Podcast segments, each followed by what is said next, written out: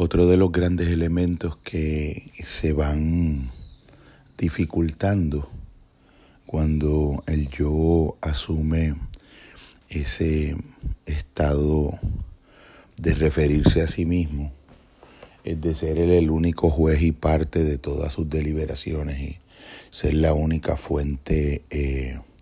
inapelable y tribunal de sus propias valoraciones, es que subrepticiamente, casi como sin darse cuenta, eh, va extendiendo ese, ese proyecto de afirmación del yo en el horizonte de todas las realidades que encuentra, incluidos los otros seres humanos y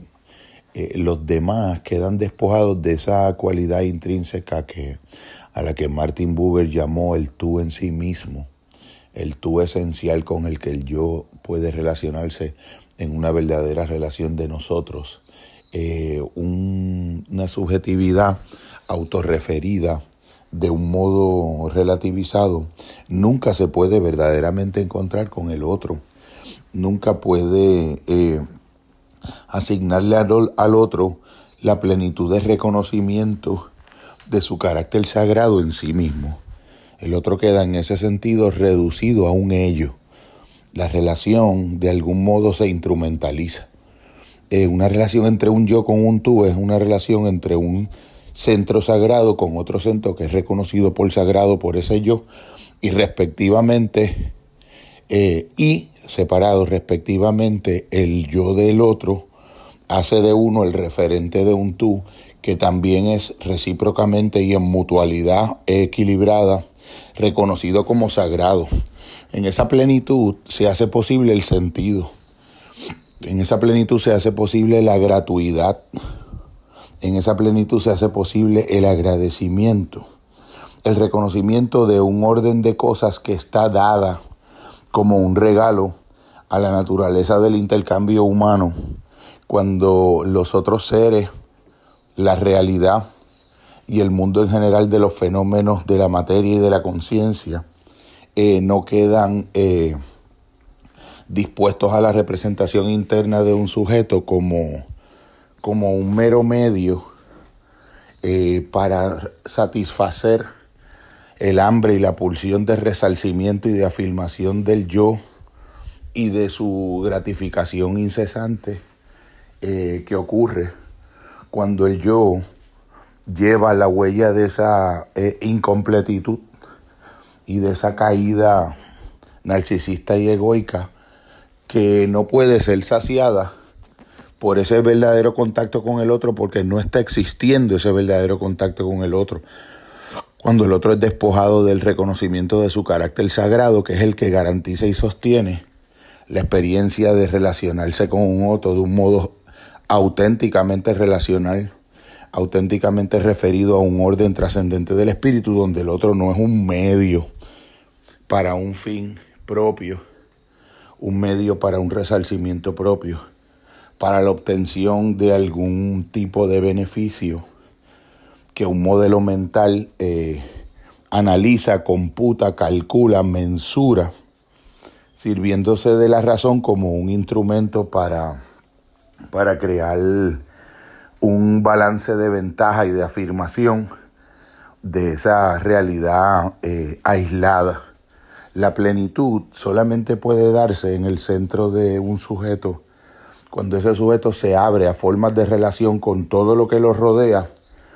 que le puede reconocer un elemento sagrado y un elemento de, de valor esencial en sí mismo, que cuando el sujeto está en la relatividad, eh, deja de poder hacerlo. Se va creando una capa de sensación de yo que cuando se autoafirma y se exacerba, eh, es el fenómeno con toda la sutileza y complejidad que tiene al que hemos dado en llamar el egoísmo humano. Un pensamiento relativista fomentará siempre un estado de afirmación egoica. La razón, que es una potencia eh, del interior y de la, una emanación natural de las capacidades de los seres autoconscientes y que es un regalo que ha sido recibido, que es un don de orden de gracia, queda desvirtuado sin que eso quiera decir, y es bien importante recalcarlo, que la razón es un gran y formidable instrumento para, en conjunto con otras potencias del interior del ser humano,